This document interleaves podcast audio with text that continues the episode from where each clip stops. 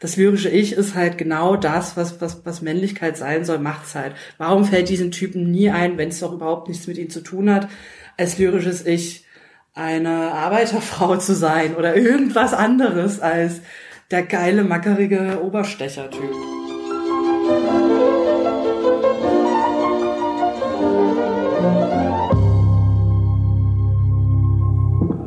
Es leuchtet das rote Licht, mehr kann man, mehr kann man nicht erwarten. Ah, herzlich willkommen bei Feminismus und Autotune, der geile Podcast von Linus Volkmann und Paula Irmschlag.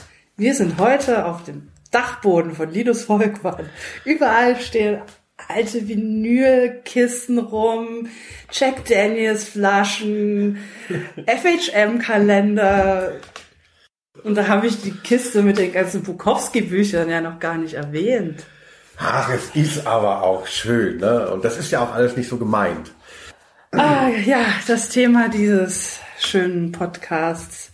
Ihr habt es schon gemerkt ist mal wieder was mit Männlichkeit. Es geht um das lyrische Ich. Ach, das lyrische Ich in der Popmusik, äh, es wird oft benutzt, um ähm, Sachen zu erklären, die manchen Leuten ein Rätsel sind. Aber es ist immer eine gute Ausrede und ein gutes, äh, ein gutes Werkzeug, um besondere Inhalte den Menschen näher zu bringen. Und diese Inhalte sind zufälligerweise oft frauenverachtend. Richtig, ist deine Unterstellung, ne? ähm, als Agent Provocateur, das muss man das ja so sehen. Aber ähm, äh, ich habe ja Germanistik auch studiert. Ah. Das, das, das sieht man jetzt hm. vielleicht auch an meinen vielen Vinylplatten. Ähm, und äh, das lyrische Ich, äh, das, das ist einfach, wer das gar nicht kennt. Äh, du hast es ja mal in einem Text zu einer Person auch äh, überhöht, beziehungsweise daraus gemacht. Darauf kommen wir bestimmt noch zu sprechen. Aber das ist eigentlich nur ein Stilmittel äh, beim äh, Schreiben, dass man quasi aus der Ich-Perspektive schreibt, aber natürlich nicht selber diese Person ist. Also ähm, ein gutes Beispiel äh, hat auch unser Experte genannt, der später auch noch dazugestaltet wird, Jens Friebe. Mhm. Und zwar hat von äh, Genie gesprochen, dem Song von Falco, ähm, wo es ja um jemanden geht, der ein äh, junges Mädchen entführt hat. Und es geht äh, eben um diesen Typen. Und das ist natürlich aus der Ich-Perspektive geschrieben, aber man erwartet natürlich nicht, dass ähm, Falco das gemacht hat. Und so ähm, funktionieren ja auch Texte. Man kann dann immer als Künstler sagen, das ist ja gar nicht so gemeint, das ist Kunst, das ist uneigentliche Sprache. Meine Frage an dich, Paula. Ja. Hörst du Musik, die du eigentlich, die eigentlich nicht korrekt ist, vielleicht nach deinen eigenen Maßgaben, oder ähm, sagst du, ah, wenn das unangenehm ist äh, oder wenn wenn du die Texte nicht korrekt findest, hörst du es nicht? Ja, wenn sie auf Englisch sind, höre ich sie natürlich, weil dann verstehe ich es nicht. Äh, ja, korrekt, ne? Also das ist ja eh, das ist ein weites Feld, das ist korrekt, das ist nicht korrekt. Also ich höre sehr gern immer noch äh, R&B, das, das, das ist durchaus stark, wenn es von Männern gemacht ist, vor allem sehr stark irgendwie den weiblichen Körper übersexualisiert und, und, und, und durchaus auch mal abwertet oder äh, sexuelle Gewalt wird irgendwie so niedlich verpackt und so. Das kommt natürlich alles vor. Was aber eher damit zu tun hat, dass mir die Musik gefällt. Ne? Also es ist jetzt nicht, dass ich irgendwie den Text dann so stark finde und, und mir eigentlich dann oft denke, es könnte auch einfach ein anderer Text sein, dann wäre der Song besser. Hast du so das Privileg auch des Nichtverstehens bei englischen Texten oder ähm, äh, dass man auch gerade, wenn auch so schnell gesprochen wird, ihr jungen Leute hört ja auch viel auch mit Sprechgesang und so, da kommt man ja gar nicht mehr so richtig mit und dann noch in der fremden Sprache das ist auch natürlich ganz dankbar. Also, ja, es, ja, es kommt einfach drauf an, ist der Text irgendwie so stark, dass es mich anekelt beim Hören. Ne? Mhm. Es ist so so überpräsent, überlagert den Song, äh, macht's den mhm. Song aus, dass ich einfach keinen Bock mehr drauf habe. So, ja, das ist für mich so ein bisschen so die Grenze, die ich dann selber ziehe ich kröle jetzt nicht mit, äh, du Fotze, ich mach dich fertig, so dann. Äh, hat welcher, welcher, welcher Künstler ist das, den du da gerade zitierst? ich mach dir, ich mach dir mal ein Tape. Ja, gibt's natürlich in Abstufungen auch das, was ich jetzt gesagt habe. Dann, dann überlagert das so, ne, so, so stark den Song, dass ich daran keine Freude mehr habe. Hm. Ich habe mich immer mal ertappt, dass ich, äh, um zu shoppen, auch schon zu vorgerückter Stunde, wie mal Onkels oder so, bei YouTube-Karaoke dann einlege, um zu gucken, was passiert. Also da finde ich dann noch so, äh, da hat es dann noch so einen Provokationswert natürlich auch innerhalb so einer eigenen Blase. Also damit würde ich natürlich nicht nach außen treten, sondern aber nur mal zu gucken, wie halt quasi man selber darauf reagiert. Aber es ist für mich schon, ähm, äh, es kommt auch immer, äh, so, es kommt immer so halb beschissen an und dann muss man doch wieder über die Onkels ähm, diskutieren. Ich kann es gar nicht empfehlen. Ähm, äh, es schockt eher nicht, sondern ähm, ja. äh, es nervt dann schnell. Ja, gibt's dann doch wieder viele, die so, ach, das ist doch alles, so, die hatten auch unpolitische Songs und die haben sich auch total verändert und Ey, sind einfach ehrliche Typen von der Straße. Ja, es wird dann schnell langweilig. Genau, aber mir hat das lyrische Ich auch schon äh, wirklich so Bands verstellt oder äh, sie in der Gesamtheit auch für mich verunmöglicht. Also zum Beispiel Faber, das ist ein Typ aus äh, der Schweiz, so Singer-Songwriter, der so vor ein paar Jahren äh, aufgekommen ist. Und ich hatte dann so eigentlich gehört und fast so, ich fand so mega geil. Also ich fand es wirklich Wahnsinn. Dann, ähm, ich muss es gleich mal ansingen. Ja, ich bin so großer Fan, ich kann mich nicht mehr erinnern. heißt alles Gute und dann mit dieser Zeile, wenn du dann am Boden bist, weißt du, wo du hingehörst, wenn du ganz alleine bist, weißt du, dass du es noch so lange sein wirst. Und dann so, ach, das hat mir, das hat mir richtig gut gefallen. Klingt aber auch ein bisschen wie Onkels. Jetzt erstmal. Ja, aber ich fand, da war es irgendwie, es hat, es hat ja so was Negatives. Also bei den Onkels, dann ist, die Onkels sind ja so ein bisschen wie die Hosen. Steh auf. Dann heißt es, steh auf, wenn du am Boden bist, sind zwar die äh, Hosen, aber es ist eigentlich Onkelstext. und das ist hier nicht so der Fall. Es ist so ja. wahnsinnig, es ist so, es ist so, man ist so auf sich zurückgeworfen und ich fand ihn total interessant. Hat natürlich auch als äh, Schweizer dann auch so ein bisschen so eine andere Diktion in der, in der Sprache und so. Also hat sich so auch so abgehoben äh, von den anderen Heinis. Und habe ich halt so ein paar Songs auch äh, gehört und habe ihn auch mal getroffen. Und es sind halt so Sachen auch dabei, die es mir dann verunmöglichen, da äh, wirklich in aller Gänze Fan zu sein. Und das nehme ich dann dem Künstler schon übel. Also mhm. und da fällt es mir dann auch schwer zu sagen, ach, das lyrische Ich, er meint es ja nicht so, weil so ist es natürlich dann im Interview. Aber es gibt so diesen Text zu 1000 Franken lang. Und zwar geht es dann, ich habe dich geliebt, 1000 Franken lang. Du hältst mich aus und wirfst mich danach gleich wieder raus. Denk an mich und bis bald, sage ich dir zum Abschied und du lächelst kalt. Es irgendwie offensichtlich um so Puffbesuche geht. Also da fällt es mir dann halt einfach auch schwer, meine eigene äh, Musik zu genießen, wenn ich das Gefühl habe, da singt jetzt so ein Puffgänger zu mir und es ist so edgy, dass das auch mal thematisiert wird. Ich habe dich geliebt. Du kriegst noch ein Glas, wenn du mich unter dein Kleid schauen lässt reimt sich auch gar nicht so schön. Ja, aber da waren ja mehrere Sachen auf der Platte, ne? Also dieses Lied mit Nutte im, im genau. Refrain und ich erinnere mich auch noch an ein anderes, wo ein bisschen sexuelle Gewalt angedeutet wurde. Und es gibt noch das eine mit und dann ficke ich eine Schwarze.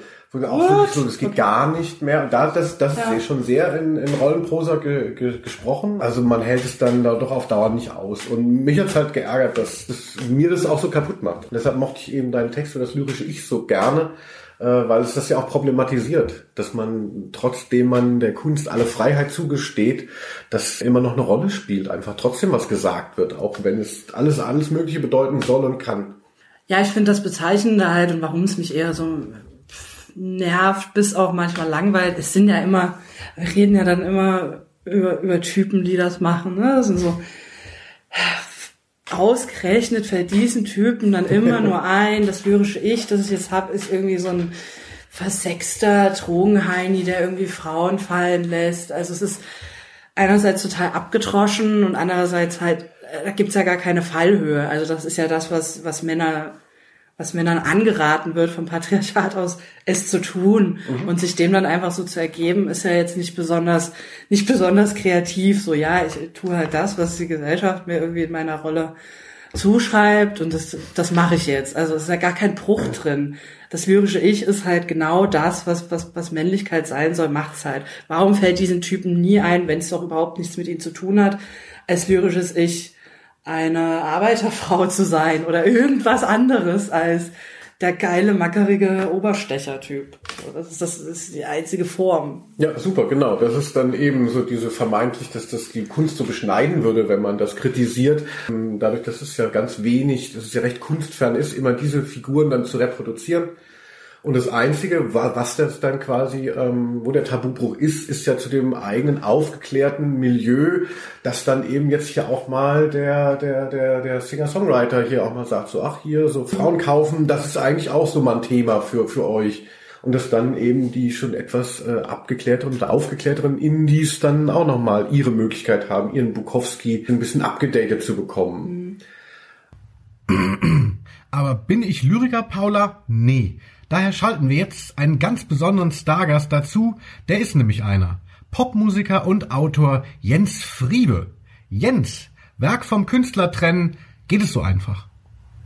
Naja, also Künstler und Werk kann man natürlich nicht total strikt trennen. Das ist ja nicht so wie bei einer ein Kunstwerk ist ja nicht so wie eine wissenschaftliche Formel oder so, die dann nichts mit dem zu tun hat, der sie sich ausgedacht hat und eine völlig davon losgelöste objektive Realität Sie ist aber natürlich auch nicht einfach sozusagen unmittelbare Manifestation seines Wesens und Charakters, sondern es ist irgendwas dazwischen, also irgendwie eine Art von Objektivation schon, aber in der doch irgendwas von diesen Menschen irgendwie aufgehoben ist. Deswegen ist man natürlich die ganze Zeit, meine, man kann es nicht völlig nicht machen, Rückschlüsse auf den Menschen durch, durch das Kunstwerk äh, zu ziehen und andersrum.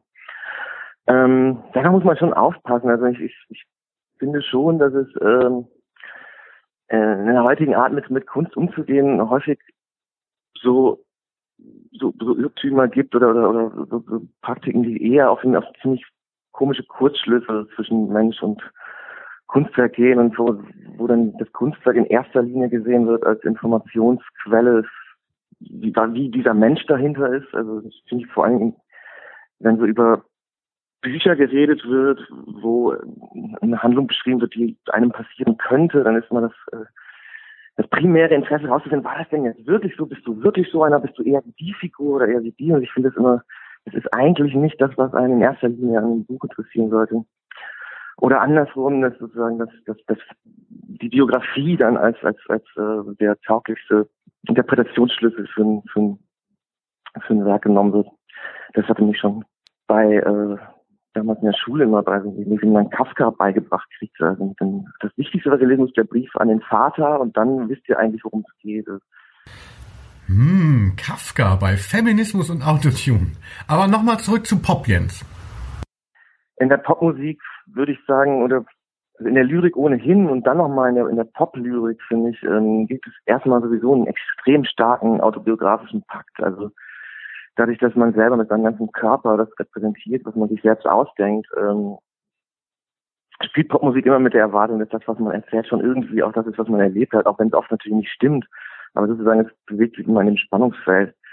Und wenn jetzt mit so einem Germanisten aus so wie lyrischem Ich kommt, sozusagen, das hat mit mir nichts zu tun, es ist natürlich ein bisschen Quatsch, beziehungsweise, wenn man das stark machen will, dann braucht man schon starke Zeichen, sozusagen, in diesem, in diesem Lied, um klar zu machen, das bin jetzt nicht ist, das ist, das ist jetzt was ausgedacht, das ist eine fantastische Ebene. Ähm, bei Genie von Falco zum Beispiel natürlich äh, denkt keiner, Falco hätte jemanden umgebracht oder will das auch in dem propagieren. Trotzdem ist die Verbindung natürlich doch enger als bei einem Schauspieler, der zum Beispiel einen Mörder ähm, darstellt, wo man sagt, das ist grandiose Technik, das so darstellen. Und nur die allerkindischsten fragen, dann haben die selbst sowas davon in sich und dann sagen die, nein, das ist einfach nur Schauspielhandwerk. Und bei Falco dient es natürlich irgendwie, obwohl äh, er sich nicht als Mörder stilisieren wollte, aber natürlich irgendwie zur, zur Stilisierung dieser, dieser exzentrischen, abgründigen Figur. Okay, Falco ist rehabilitiert durch das lyrische Ich, aber gilt es auch für Morrissey?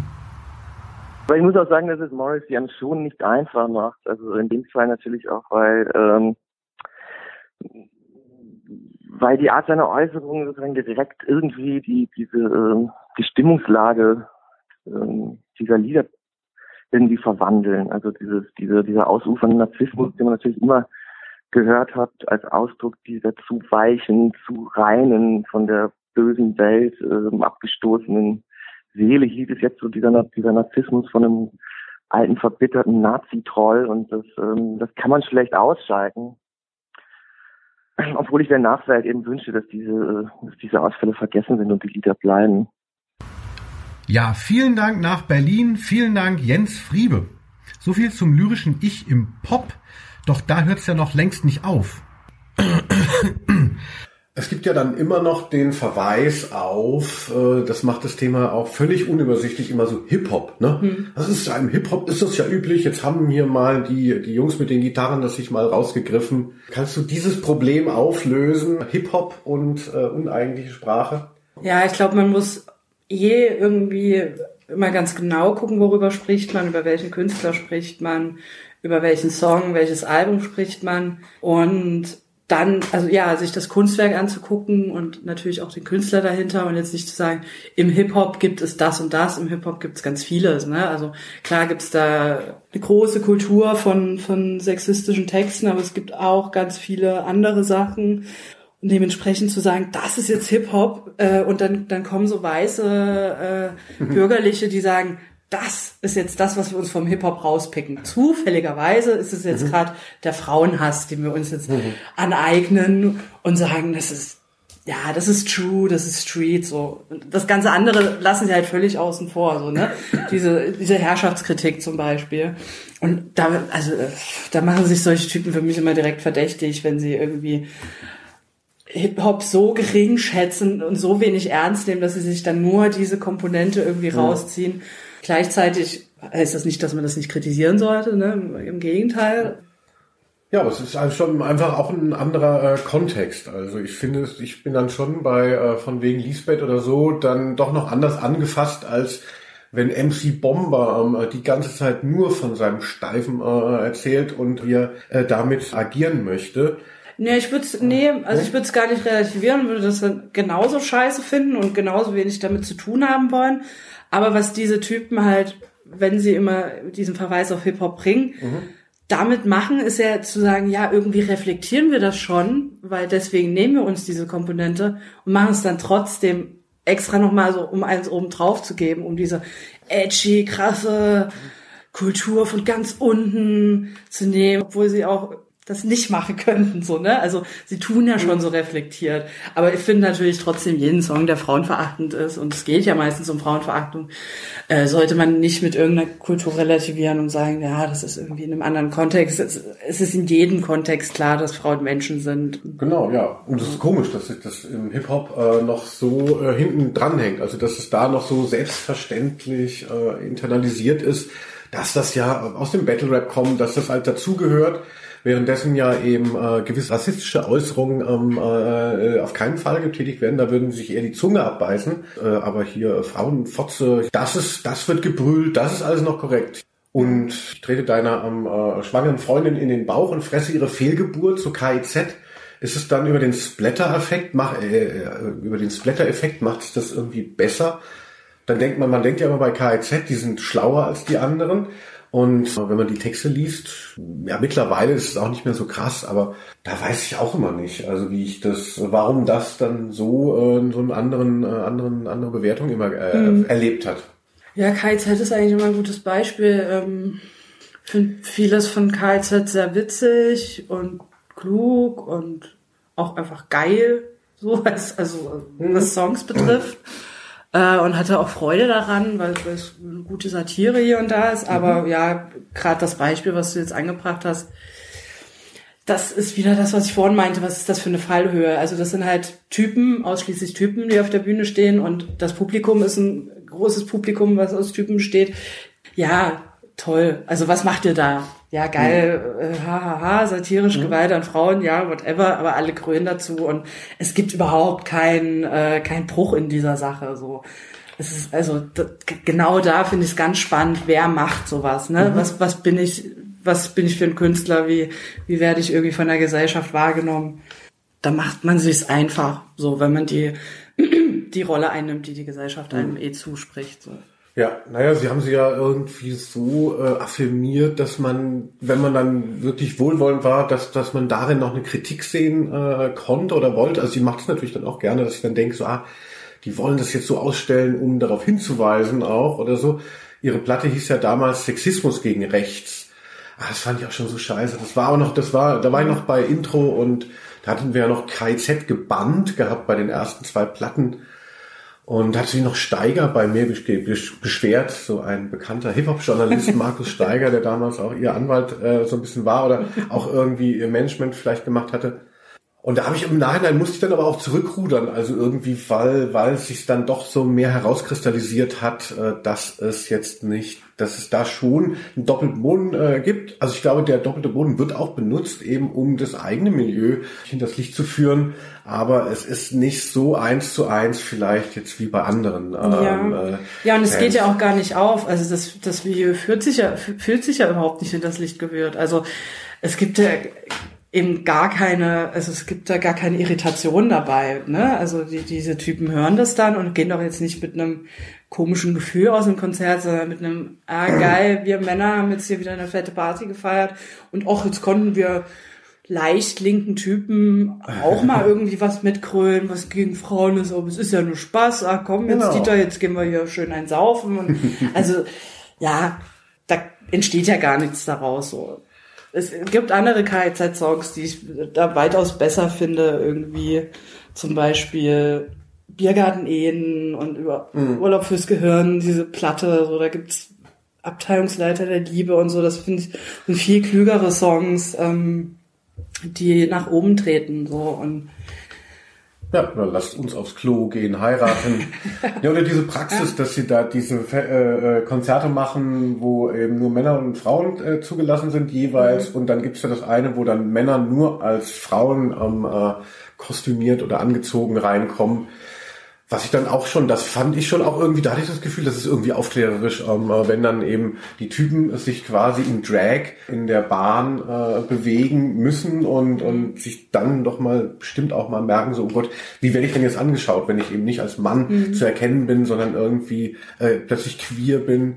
Es ist ja nicht alles schlecht. Also KZ so wie und wie Hitler. Also so, so da, da, da ist auch viel, ne, äh, wo man dann im Nachhinein sagt so. Nee, klar. Also war auch schon auf KIZ-Konzerten aus Gründen und ähm, finde einiges gut, aber ähm, bei vielen machen sie sich halt einfach zu einfach. Und ja, es ist halt, es ist halt oft so eine, ja, äh, da muss ich wieder kommen mit meinem Rumgemecker, aber es ist ja oft eine Männlichkeitsnummer. Es, wir reden ja auch bei solchen Songs mit dem lyrischen Ich und bei diesen ganzen Diskussionen komischerweise auch nie über Songs von Frauen, mhm. weil Frauen das viel weniger, also ne, nicht, dass Frauen bessere Menschen sind, aber äh, genau diese oh, Schiene ja. halt eben nicht bedienen, weil sie ja ganz anders sozialisiert wurden. So, ne?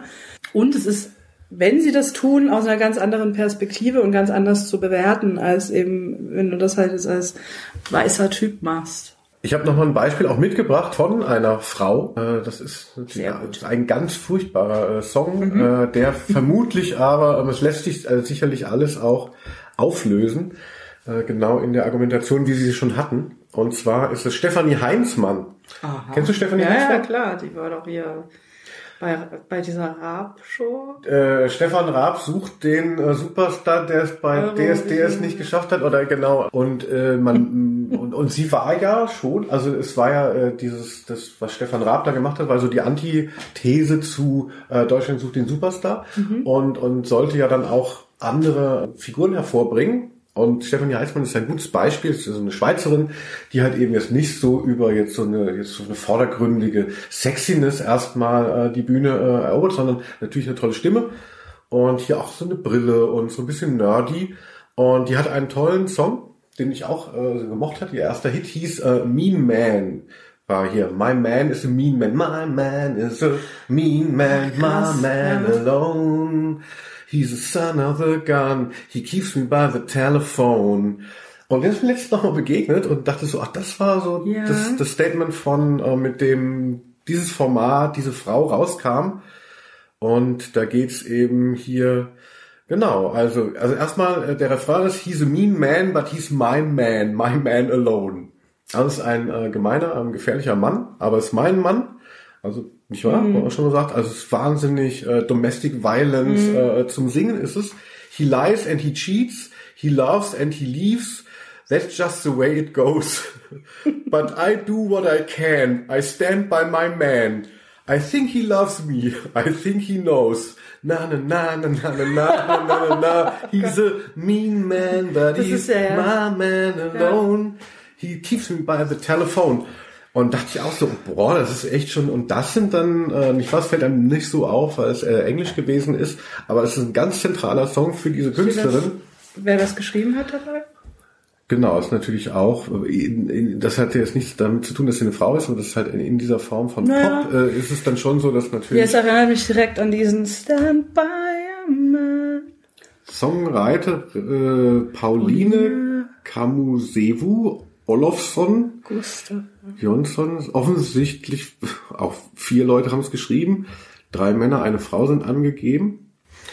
Ja, so internalisierte Misogynie einfach, ne? Also dieses, das ist ja was, was es in der, also in der Popmusik ganz lange gibt, so, ne? Wenn mein Mann, ich tue alles für meinen Mann, das ist auch, äh, gibt's auch ganz oft so bei Beyoncé zum Beispiel. Gibt's auch ganz viele solche Texte, so. Ich mach alles, äh, ich mache mir immer die Haare schön und äh, esse immer vernünftig und mach ganz viel Sport und wenn du nach Hause kommst, dann na, knick knack und und dann ist dir halt mal die Hand ausgerutscht, ja. aber wir, wir, wir, wir, wir kommen, wir schaffen, wir schaffen es zusammen, ja. Ja, ist furchtbar. Was soll man dazu sagen? Ja, ganz schlimm und vor allem, das ist genau dieses, das ist ja so schon so ein Mitsing-Song, ne? Mhm. wo das dann so total übergeht, so, man, man, ja, wuhu. Und man, man checkt's gar nicht so richtig beim ersten Mal. Ja, ich fand es auch wow. wirklich so, ein bisschen enttäuschend, weil, weil ich ja auch denke, weil die Leute auch sagen, Stefanie Heinzmann hätte eben noch so einen eigenen Kopf und wäre halt eben nicht Ja, aber also ohne dass ich das jetzt relativieren will, aber ja. die war ja ganz jung, als er rauskam. Ne? Also ich finde es ah. eigentlich umso perfider, so einem ah. jungen Mädchen, die war glaube ich minderjährig sogar, ähm, dann diesen Song irgendwie auf den Leib zu schreiben, wie man dann immer so schön sagt, wo sie wahrscheinlich noch nicht irgendwie Stimmt, ja äh, selbstbewusst genug war, wenn sie es überhaupt schon so wahrgenommen hat als ein Problem, zu sagen, nee, das singe ich halt nicht so. Das ist schon bitter. Aber du hast äh, recht, da muss sie gewesen sein, wenn ich es jetzt richtig ausrechne, äh, 19 oder 18. Ja, so, einen weiteren äh, Song. Ähm, ja, Paula, viele, viele Leute, wir halten uns ja an, so, an dir fest, so was so die ganze Popbetrieb ist. Alles, fest die zerreißt, so was, was, was ist cool, was ist nicht cool. Und zwar würde ich dich zu diesem Song nochmal befragen. Manchmal haben Frauen ein kleines bisschen Haue gern. Wo man auch, äh, ja. äh, es ist natürlich die, die Sprecherposition, sind ja die Ärzte offensichtlich, mhm. äh, wo man schon mal denkt, so, es wird ja nicht so falsch sein. Ich wollte eh noch über die Ärzte besonders sprechen. Aber genau bei dem Song gibt's ja den Bruch. Also ja. der ekelhafte Typ labert das lyrische Ich an. Ey, ich erzähle dir mal was. Jetzt hier schön in der Kneipe. Manchmal haben vorher ein bisschen Haue gern. Und dann dreht sich das ja komplett um, bis genau. die Frau am Ende sagt, ja, immer, ja wirklich immer am Typen wie du was auf die Fresse verdient. So. Da funktioniert's. Ähm, äh. Finde ich funktioniert generell bei den Ärzten. Also ich habe jetzt auch wieder mal äh, drüber nachgedacht, weil es gibt ja dieses Lied zum letzten Mal. Ähm, und den Song finde ich total schön, melodisch, toll und so, ne? Die Ärzte sind ja sowieso genial mit ihren Instrumenten. Da kann man wirklich auch nichts sagen. ja, und das ist halt so, äh, äh, das lyrische Ich wird von, von einer Frau zurückgewiesen und äh, rastet daraufhin aus und äh, klaut eine Kettensäge und zersägt die Frau. Ne? Mhm. Ja, zum letzten Mal. Ich schwöre, sie hat zum letzten Mal über mich gelacht und so. Ähm, mhm. Generell gibt's aber in den Ärzten ganz viele so Horror-Movie-Texte, ne, die so, so, so ein bisschen ja splattermäßig irgendwie solche Sachen adaptieren. Ich finde es deswegen trotzdem nicht geil. Also ich finde zum Beispiel an diesem Song, ja, hätte ich mir was anderes schöner vorstellen können. ähm, aber die Ärzte haben ja wirklich immer ein lyrisches Ich, das nichts mit ihnen zu tun hat. Mhm. So, also bei den Ärzten finde ich es sehr gelungen. Das heißt trotzdem nicht, dass ich alles cool finde, um Gottes Willen.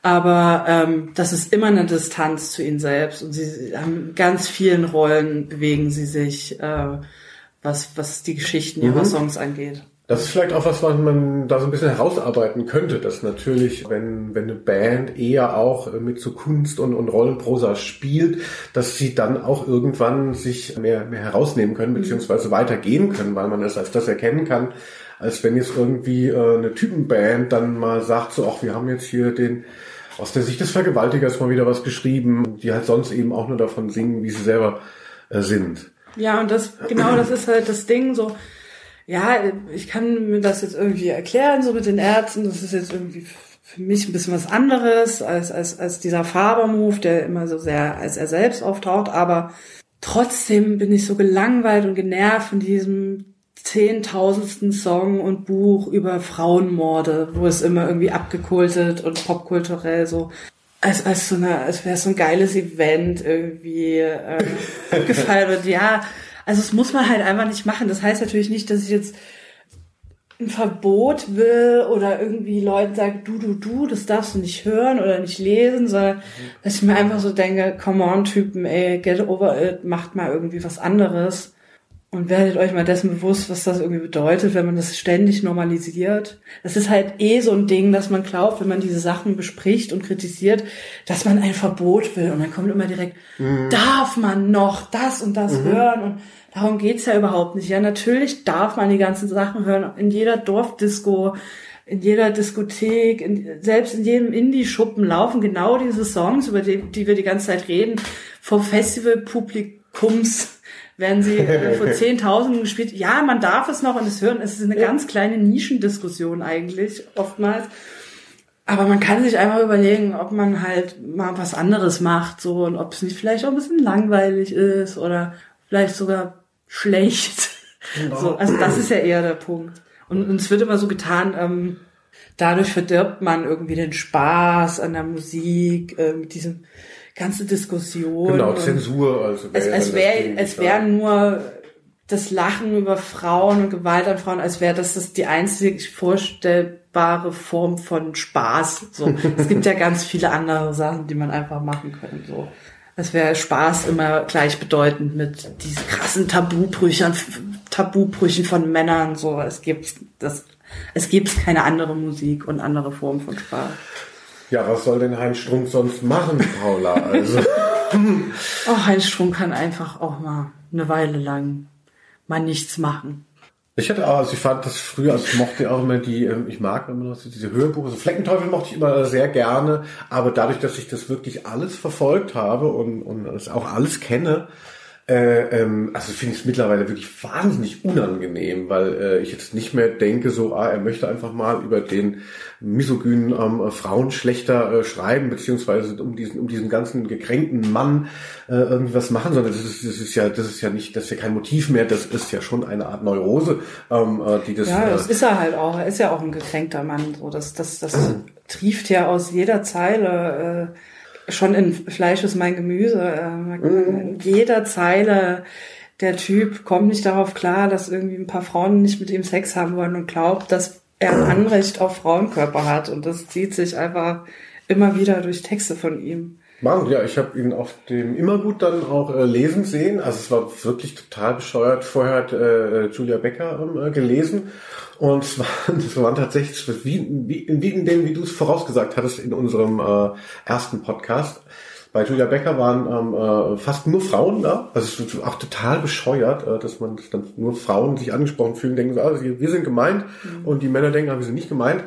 Und ähm, bei Heinz Strunk war schon mehr los und waren, da waren die ganzen Typen, und, und da fand ich es auch nochmal so, so, es war so losgelöst jetzt von diesem Buchkontext und so, wo man das ja sicherlich, wo das äh, alles im Einzelnen, finde ich, die, die Handsprungssachen, kann man auch noch machen. In der Gesamtheit finde ich es halt nicht mehr, äh, nicht mehr mhm. erträglich. Mhm. Und, und das war dann halt eben so ein, so ein, so ein Rahmen, also Festivalpublikum ist ja viel zufälliger und, und so, und da fand ich es richtig unangenehm. Es waren, kannte ich gar nicht, waren so neue Kurzgeschichten, wo wieder irgendjemand zusammengeschlagen wird, der äh, wen aufreißen will, äh, in, auf dem irgendeinem Reeperbahn-Absturzladen. Oh Gott, bitte, bitte, keine Reeperbahn-Texte mehr, Leute keine Reeperbahn. Genau, beim lyrischen Ich, da kann man ja noch drum streiten, so wo ja, will man die Grenze ziehen, aber bei Reeperbahn, da hört es auch einfach mal auf Fuck jetzt you. für uns. Ja, echt. Oh ja, es ist so kultig, der Zuhälter Heini, oh geil. Oh. Genau, also so, also so ein bisschen war das. Also. Ich war da noch in dem äh, Bungalow auch von Heinz Strunk drin, aber ich habe nichts geklaut. Also ähm, ich dachte, er wäre weg. Ne? Ich habe kurz vor, kurz danach tauchte der noch mal auf, irgendwie mit seiner jungen Freundin, total schlecht gelaunt dachte ich so, oh Gott, wie, wie hätte er erst geguckt, wenn er gesehen hat, wie ich vorhin noch in seinem Bungalow rumgewühlt habe. Wir konnten den Abend, dass Heinz Stunk nicht sofort ähm, äh, das Gelände verlässt. Also. Ja, ich habe mich ja in meinem eigenen Milieu immer, äh, das ist auch so was, ein Trauma, was ich noch auf, äh, aufarbeite, dass ich ja, ich so Punk immer dachte, so Punk wäre eine emanzipative äh, Bewegung. Da habe ich mich ja lange Zeit bewegt und äh, selber bewegt drin und äh, war das auch so identitätsstiftend. Und jetzt hatte ich ja schon bei meinem letzten Programm mal diesen, diesen Song von der Band Lustfinger, wo es ja auch das lyrische Ich bemüht wird, wenn es darum geht, dass ein Typ eine äh, minderjährige Freundin hat, die irgendwie unter 14 ist und so. Und in Deutschland ist es halt äh, auch dann verboten, ist eine Straftat, wenn man äh, mit, äh, wenn man eben selber volljährig ist. Und der Song heißt Bitte lieber Staatsanwalt, du bist doch auch ein Mann, pack die Paragraphen ein und lass mich endlich ran da, da das hat war auch für mich so ein so ein, so ein äh, Game Changer, dass ich dann auch mal auf meine äh, auf meine eigene Szene so geblickt habe und es ist einfach nur es ist grauenhaft, es sind nur weiße Typen dieser Punk Szene, es ist eigentlich alles Scheiße. Auf dieser Platte äh, ist auch noch drauf, das war die Bravo äh, Hits Festival der Volksmusik, wo sie Bravo schon eben auch damals äh, Funpunk aufgegriffen hatte. Das war nicht nur so ein Nischenphänomen mehr. Da gibt's von Frolix den Song Warum sagtest du mir nicht vorher, dass du Damenfußball spielst? Oder geht es so ein bisschen darum, dass es irgendwie so ein bisschen unsexy und unweiblich ist und, und, und so. Das ist alles irgendwie, also für mich so im Nachhinein liegt so diese ganze Punk-Sache für mich ziemlich in Trümmern. Bei, bei Für immer Punk von den Goldenen Zitronen gibt's doch auch diese Zeile, äh, mhm. zwei Meter lang muss so er sein. Drei Meter lang, damit kleine Mädchen große Augen ja. kriegen. Also das ist halt auch im, im, im Punk, wie überall, ist es irgendwie ganz klar, es ist Musik von Männern für Männer und Frauen können da irgendwie nur als kleine Sex, Sklavin, whatever, irgendwie auftauchen und sind überhaupt nicht, dürfen überhaupt nicht Menschen sein, wie irgendwie, wie, wie die Typen auch. Das, ah, das ist schon bitter. Also ich finde es wirklich, es spottet jeder Beschreibung ähm, äh, und ich habe auch echt keinen Bock mehr, mir das anzuhören. Also das heißt wieder die nächste Band, die ja. klingt wie Turbostart, die klingt ja. wie irgendwas, was Jens Rachut mal gemacht hat und das ist alles so so, so real und so, dann denke ich immer so, das hat mir nichts mehr zu sagen. Also klar im Detail, also es gibt bestimmt auch noch Bands oder so, die ich dann höre oder die ich aufgreife, aber ich finde eigentlich, es hat seine, hat seine Berechtigung verloren, sich als emanzipierte Musik ähm, zu gebären, wenn das halt wieder nur fünf Typen sind aus äh, gutem Hause, die so scheinbar, denen es scheinbar so krass äh, mitgespielt wurde und so. Ja, ja, es ist halt kein Punk, wenn halt einfach das, was Normales irgendwie die ganze Zeit reproduzierst. So, ja, eben. Wo ist der Punk? Das ist halt einfach normal.